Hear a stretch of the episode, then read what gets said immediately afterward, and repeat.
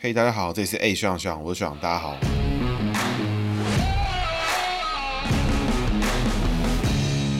好，大家好，这是 A 学长学长，我是学长，大家好，学长又回来啦。今天要讲的是最新的新闻焦点，赵少康，就是我们的政治金童，到这个年纪已经算是政治老顽童了。那他赵少康呢，也曾经在台湾政坛叱咤风云好一阵子。但在一九九四年台北市长选举输给陈水扁之后，他随后跟一干人等成立了新党，之后将重心逐渐的移往媒体圈，然后淡出政治圈哦，就一直在媒体圈生根。从那个时候到现在，一直以来都是以媒体人的角度在争辩一些时事，直到最近才大动作说要重。反国民党跟韩国瑜合作来选党主席，为了国民党打拼啊、奋斗之类的故事的部分，我们一样在解完姓名之后，我们再做延伸的讨论。赵少康，民国三十九年出生，庚寅年生，属老虎。那老虎是大生肖哦。赵少康的少是少年的少，康是健康的康。基本上我不知道他实际的取名来由哦。不过在我这个年纪的听众，应该都有上过课本上面写少康中心这个课文哦。我觉得基本上这应该是他的来由了。人际上呢，赵少康的少，少年的少，本身的意思就是小的意思。那如果把它进行拆字的话，上面就是小，斜的那一撇呢是蛇的意思。那我的资深听众听到这边，应该就开始觉得不对劲哦。大生肖逢小啊，比较偏下克。那下克呢，就是向下的下，五行相生相克的克。这个人的个性上呢，算是从一而终的固执跟坚持，会比较有自己的风格。在交友上面呢，也会比较有一些眉眉角角啊、眉眉嘎嘎什么的。比如说看到朋友不争气啊，就会不想跟他来往啊，喜欢结交一些比较特定的朋友，就是他会对他自己的朋友是有一点规范，有一点想法，就是。如果你不 fit 他这样的规则的话，他可能就不会把你当成朋友。那每个人的状况其实不一定啦。总结来说，他的交友上面就会比较有他自己的坚持，在他的朋友圈里面也会有老大哥的感觉，算是个性里外一致的火爆啦。那我们如果把它拆字来看的话呢，底下那一条蛇会给他带来一些比较特殊的状况哈。首先从五行上面来看，赵少康对他老婆应该是还蛮不错的，挺愿意花时间陪伴他的老婆。从新闻上跟 Google 看到的资讯来看哈，赵少康的老婆是赵少康的贤内助，不过相处上面呢，可以感觉到，就是从姓名上来看，赵少康其实对他老婆也付出蛮多的，并不是说他老婆就是单纯的贤内助而已。赵少康对他老婆一样也是非常的好。那另外要特别注意的事情就是什么呢？就是老虎碰到蛇会有一个身影是还、意外多灾哈。这个方面基本上是防不胜防啦。那给赵少康的提醒就是肠胃部分要稍微注意一下，比如说肠燥啊、拉肚子的现象，肠胃不好是会有的。所以人际上面来说，赵少康其实还蛮有老大风范的。外在上面有他自己的坚持，有他自己的 style，内在个性呢又有热心助人，对老婆好，里面还隐藏了一点意外多灾哈，算是老大级用字了。那工作位上呢，赵少康的康字来解的话，上面呢就是他的宝盖，然后洞穴加下面的水，洞穴就是那个下雪的雪底下那个东西，就是在黄杰的那一集我们有提过的那个东西，那个长得像英文大写的一相反过来写的那个字，那就是洞穴的意思。好了，知道他的康字是由宝盖、洞穴跟水组成的时候，就要 cue 了资深听众来，老虎碰到宝盖碰到洞穴发生什么事情？老虎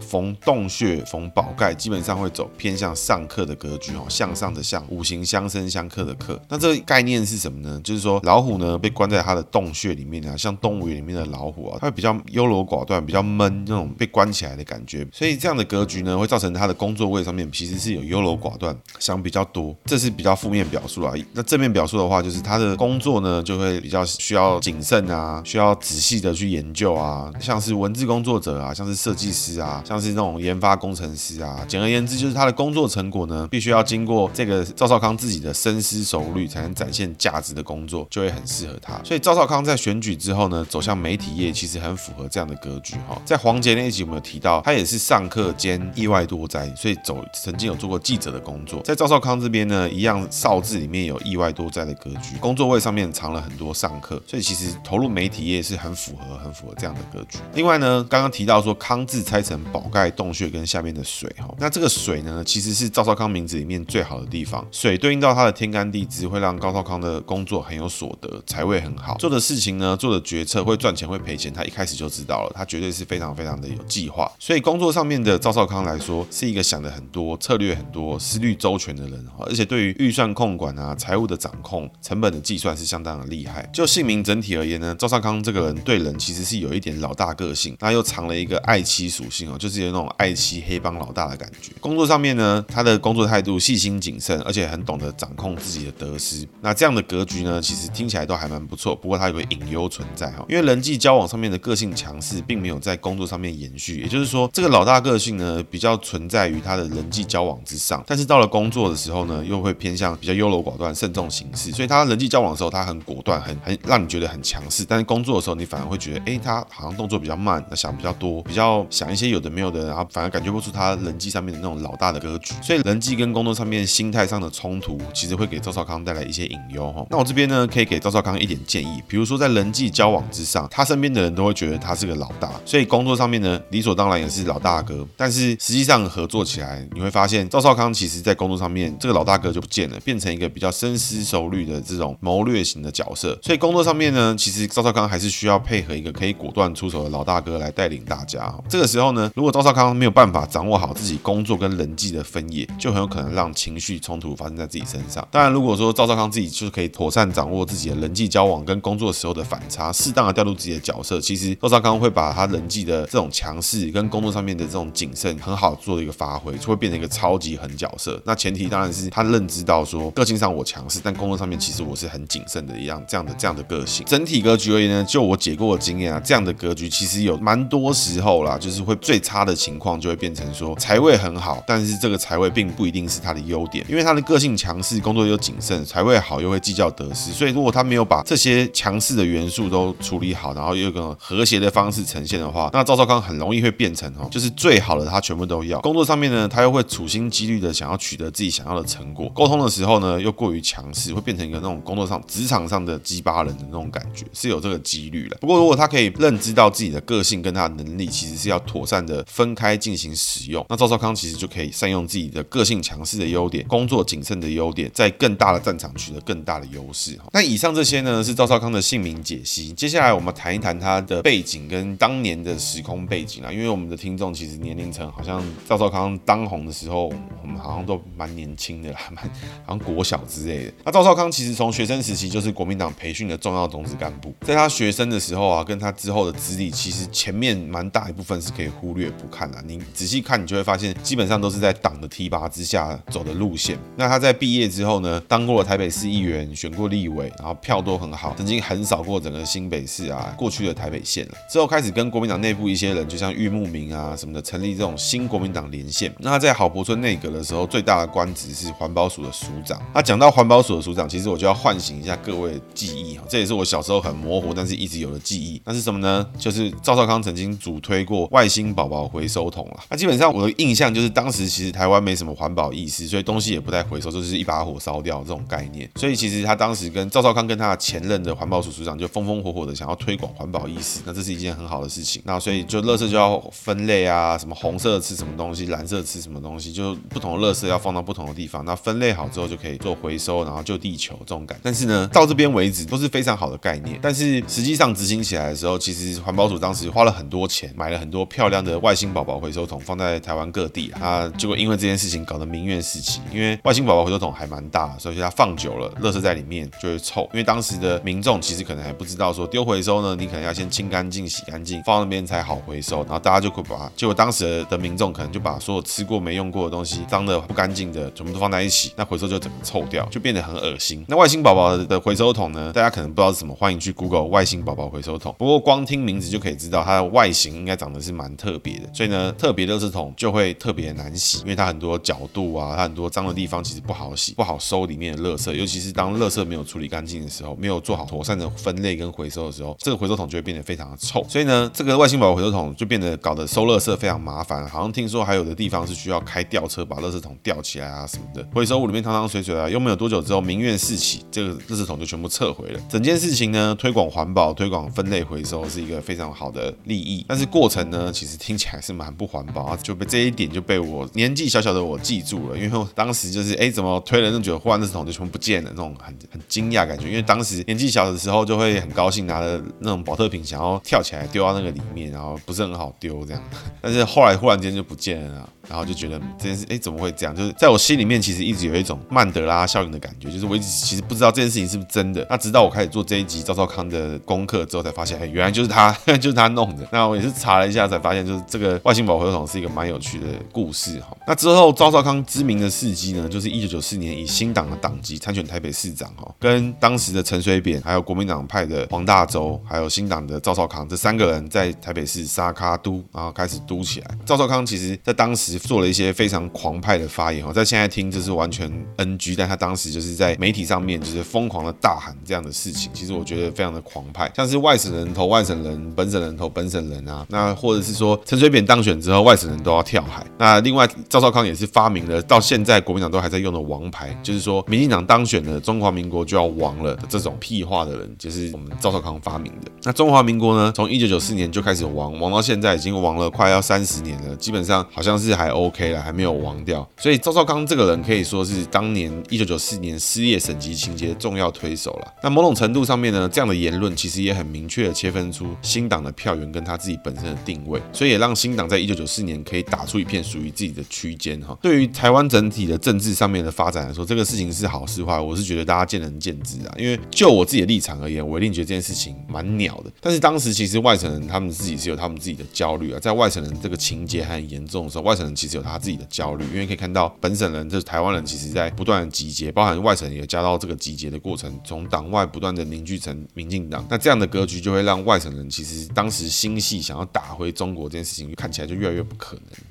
所以外省人有他们自己的焦虑，所以新党呢，赵少康呢，就是对着这群人在跟他们沟通，也就是这群人的民意代表。从政治上面来看，这样的人这样的发言可以拿到这么多的票，其实就代表了这样的声音、这样子的立场，其实有就是有这么这么一群人的市场。所以新党其实就抓住了外省人当时的身份认同点，开始做成长哈。所以就政治面而言，撕裂省级情结的这件事情，赵少康如果不做，其实也会有其他人做啦，就是就一定会有人搞这件事情，因为就要有人把。这群人的声音收起来，这些人的票收起来，那这样，如果你要这样收，你要这样做，势必就会有这样子的发言。所以有这样的发言呢，所以产生符合这个调性的代议士，算是合情合理。在一九九四年赵少康、陈水扁、黄大洲的台北市长选举之后，确实让省级情结来到全新的高度。这边其实有很多深入的讨讨论啊，且很多老师跟很多政治人物其实都有讨论过这样的事情。那从我们这边来看呢，当时我年纪其实非常小，从我现在回想起来，当时的情况其实就是本省人跟外省人的二代跟三代其实开始在做融合，其实省级情节已经正在消失，所以普遍每个年轻人都开始逐渐认知到自己是属于台湾人，不再有那种问候彼此，先说哎，你是哪个省，我是哪个省的那种中国情节。外省人这个词好像逐渐就开始要消失，他们的身份也要消失，所以想必是有这样子的焦虑了。那在一九九四年选书之后，赵少康在一九九六年退出政治圈，然后正式投入媒体圈。以上就是赵少康比较著名的政治经历了。那基本上赵少康投入媒体圈这一点是很值得佩服的，毕竟当时赵少康的政治能量是非常强，外省挂里面就是吸票能力一流，在政治能量这么强的情况下，他可以毅然决然的就跳进媒体圈这件事情，其实是很值得佩服的啦。那我从姓名学角度来看呢，可以感觉到就是说赵少康这个选择其实就是好财位在发挥的。怎么说呢？因为赵少康的财位好，做事情会讲求得失，所以在一九九四年全力选举浮选拉抬新党的声势下，新党确实成功上了很多市议员，也在台湾的政治圈里面打下自己的天地啊，有办法在台北市议会啊，或是立法院跟国民党、民进党里面分庭抗礼，其实也打出了一片自己的天地。但是赵少康这么努力呢，却没有得到任何的公职。而这些当选的议员呢，其实最多能做的就是感谢一下我们赵少康的相挺啊，赵少康的拉票。但是呢，如果赵少康想要在后续还要能够累积政治能量、政治资本或者是实质的收入的话，其实赵少康还是只能靠自己的努力。也就是说，赵少康这么努力的帮新党所有人拉票，拉到最后很多人都上了，就他自己没上，他还要自己去经营他自己的政治生命，这其实对他来说，好财位的人一定受不了这种看起来非常吃亏的做法。赵少康的好财位在这边就开始发挥了，他就觉得我做了这么多，但是都没有所得，这件事情并不值得深入的投入，所以他就毅然决然投入媒体圈了。那所以他投入媒体圈，放弃政治事业，其实就是他当时一个财位好的一个抉择。因为在媒体圈呢，他一样可以延续他的政治光环跟能量，做的事情呢，一样可以非常仔细、非常精雕细琢啊，写稿啊，也符合赵少康工作位的上课格局。另外，在媒体圈工作的话，如果你想要去推广政治，你想要去拉抬任何人的票，其实都可以明定价码，让合作至少是银货两訖，看起来就是很清楚，至少帮了你，我还能拿到钱的这种格局。所以看似是一个放弃过去累积的政治能量的一个举动，其实呢非常符合赵少康的姓名格，也让赵少康更好的发挥。毕竟在媒体圈工作，所得跟得失都是可以先事先谈好，然后事先谈好商业模式的。而且因为赵少康自己本身的财位太好，在政治圈里面的工作反而难以计算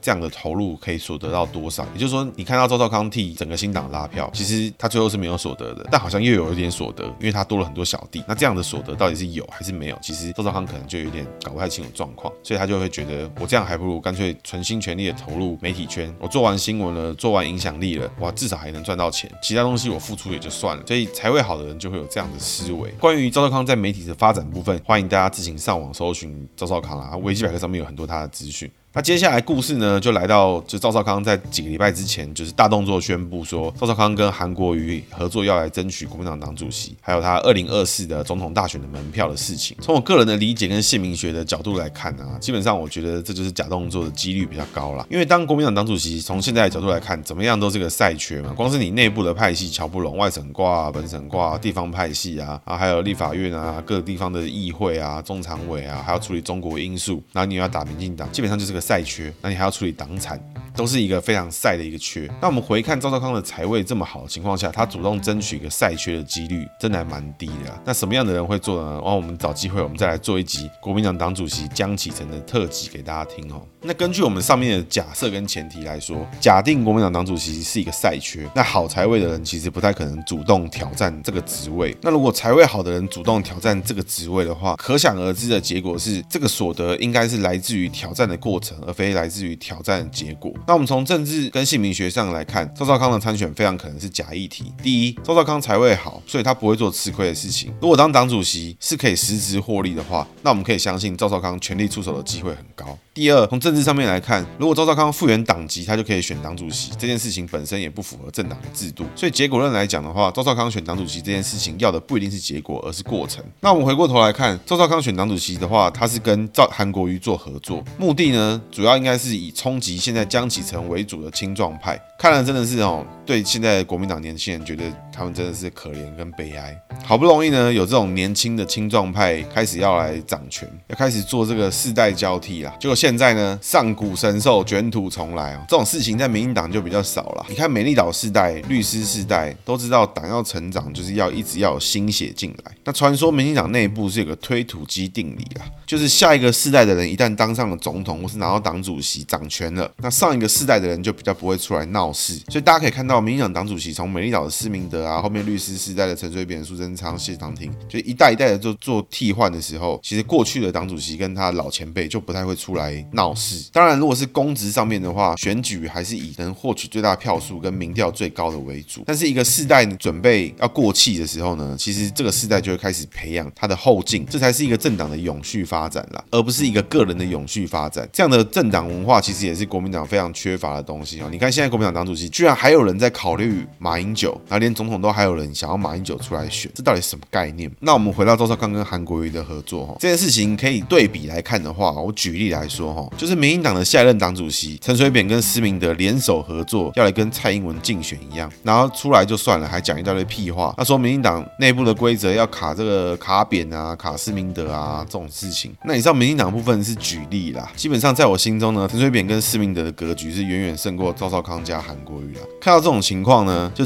到今天，赵少康跟韩国瑜都还要出来跟江启臣竞争党主席，这种事情我看了就觉得国民党的年轻人真的是可怜啊。那现在国民党面临的问题呢？当然很多老师啊，很多政治的人物啊，很多大咖都有讨论过。具体的内容大概就是说，这个事情呢，跟钱有关啊，跟党产有关啊。因为这个赵少康有媒体圈的资源啊，后面有金援在啊，所以这个韩国瑜拉赵少康来，就是很多很多的这种说法啊，都是大家去听各个老师就好。那我从我这边看到的资讯，就是我从 Wiki 啊，从 Google 啊，从哪边搜寻到的资料来看，其实我看完只有一个感觉，就是我看到的是国民党基层年轻人的悲哀哈。如果你想要上上位，就连江启臣这种已经有派系在后面撑腰的青壮派，都还要面对这种不知所云的逼宫跟竞争，然后居然还有党内同志因为这种上古神兽要回来而事情的高兴跟期待，真的是莫名其妙。坦白讲，以要帮助国民党跟扩张国民党的支持度，提高年轻人对国民党的接受程度，除了选党主席之外，从媒体圈出发，至少有超过一万种以上的方式可以帮助国民党。尤其是当年赵少康隐退政坛之后，其实多年来都是在媒体圈生根啦，基本上可以在所有的层面上面都可以找到提拔后进的方式。所以到现在呢，居然是赵少康跟韩国瑜回来联手要来选党主席，竞争二零二四的总统大选门票。这件事情呢，我看了就觉得非常荒唐。堂堂一个百年大党，从我五岁到我三十几岁，在玩的人都是同一批，而且还越混越回去，到底在干嘛？那、啊、底下还有一些年轻人觉得明明知道没有希望了，还是要硬着头皮撑一下、挺一下，做一点什么事情。然后出了事情就说啊，民进党比我们还烂啊，什么什么的。我们今天要投票，要做选择，从来没有人要选烂的，是因为真的是烂到家了，不得不选。而且这些年轻人呢，一旦离开了国民党，脑袋一个比一个清楚，上政论节目一个比一个清晰，我就觉得看看了真的是很可惜。在这个地方，你玩了这么久，从我五岁玩到三十几岁，都是同一批人。年轻人在国民党什么时候会有出头的机会？我真的看不到。回到韩国瑜跟赵少康身上哈，我自己这边从政治跟姓名学的判断，可以预见到的是哈，韩国瑜跟赵少康的联手竞争国民党党主席，会在国民党国民党党内再一次的进行一个族群分裂哈。因为赵少康参选这件事情会有几个可能：第一，如果江启臣同意为了赵少康修改党的规定，让赵少康可以进来选，可以进来参选，那基本上某种程度上面就代表了江启臣束手就擒来放掉党主席，也代表国民党重回我们一九九四年还要喊什么外省人投外省人，本省人投本省人这种屁话的年代。而这种事情呢，就会代表国民党重回一九九四年的局面了，有可能进一步激化省级情节，年轻选票进一步流失。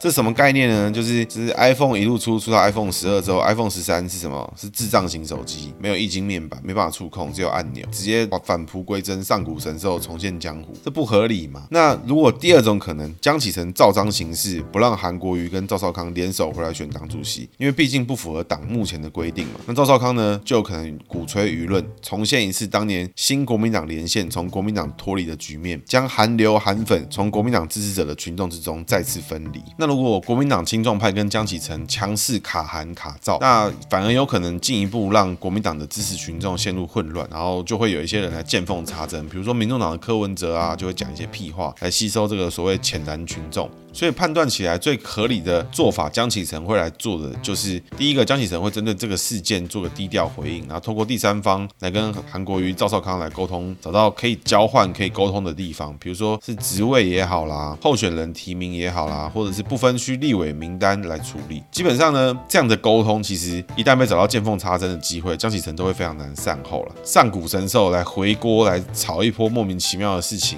然后碰到状况就说是有规则来卡赵卡韩。什么的这种做法其实是很欺负晚辈了。那你就想呢，大学生玩社团，选社团社长，结果有有一个毕业不知道几年的大学长跑出来说啊，我要当社长，因为他工作过，人脉多，钱多，后来跟这个大大二大三的学弟妹竞争，说我也要当社长。那居然有大一的学生还在那边觉得说啊，有社团老人回来付出真好啊，这种社团会健康吗？这真是有病嘛，对不对？啊，好了，以上是今天节目的内容。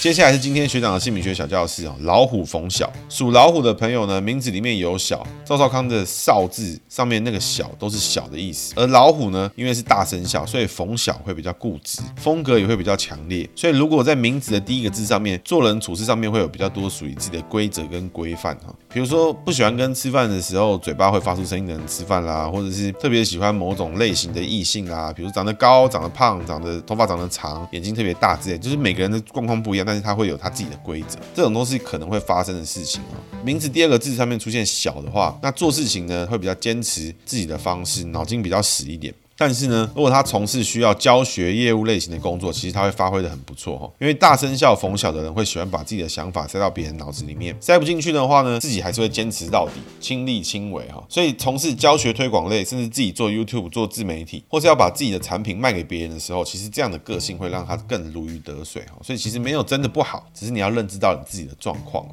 那我可以给属老虎名字里面有小的朋友一些建议哈，就是说基本上你偶尔要放轻松啦。大生肖逢小啊，这个。种钻牛角尖钻起来真的是恐怖哦，不要给自己太大的压力。重点是呢，当你以为只有你一个人钻牛角尖的时候，其实你的情绪是会溢散出去，会扩散出去到你身边的人，所以你身边的人就感受到你好像开始钻牛角尖，开始抓狂了。那看你一个人抓也就算，但是你的负面情绪一旦散播出去的话，就蛮不健康的。所以我会建议，名字里面有小的属虎的朋友，偶尔就是放轻松啊，让自己开心一点，这样你会过得更开心、更 happy。以上是我们学长的心理学小技巧哈。那另外呢，我们 A 学长学长已经全平台上线了，那 YouTube 跟 IG 也需要大家的关注哦，恳请大家的支持。那有收听的听众，只要你将订阅我的 Apple Podcast 给五星评价的画面截图，或者是关注我 Spotify 的画面截图，另外订阅我的 IG 跟订阅我的 YouTube，将以上的三个订阅关注的画面截图私讯给我的 IG 或是脸书粉砖，就有可能抽到简单版的个人姓名解盘。当然也有很多人最近在问这个付费的全方面咨询呢，也欢迎私信询问。当然最后如果你是使用 Apple Podcast 开始听众，请关注我哦。如果喜欢我节目内容，请你给我五分评价，我很高兴。还有任何问题呢，欢迎在节目页面上面留言。如果你使用 Spotify 的话，请关注我的频道。任何一个想要跟我互动的听众，欢迎在我的粉丝专业 A 学长学长上面留言或者私讯，或在我 Firstory 主页上面留下五星评价跟讯息，这样我都很高兴。今天的节目到这边，谢谢大家，大家拜拜。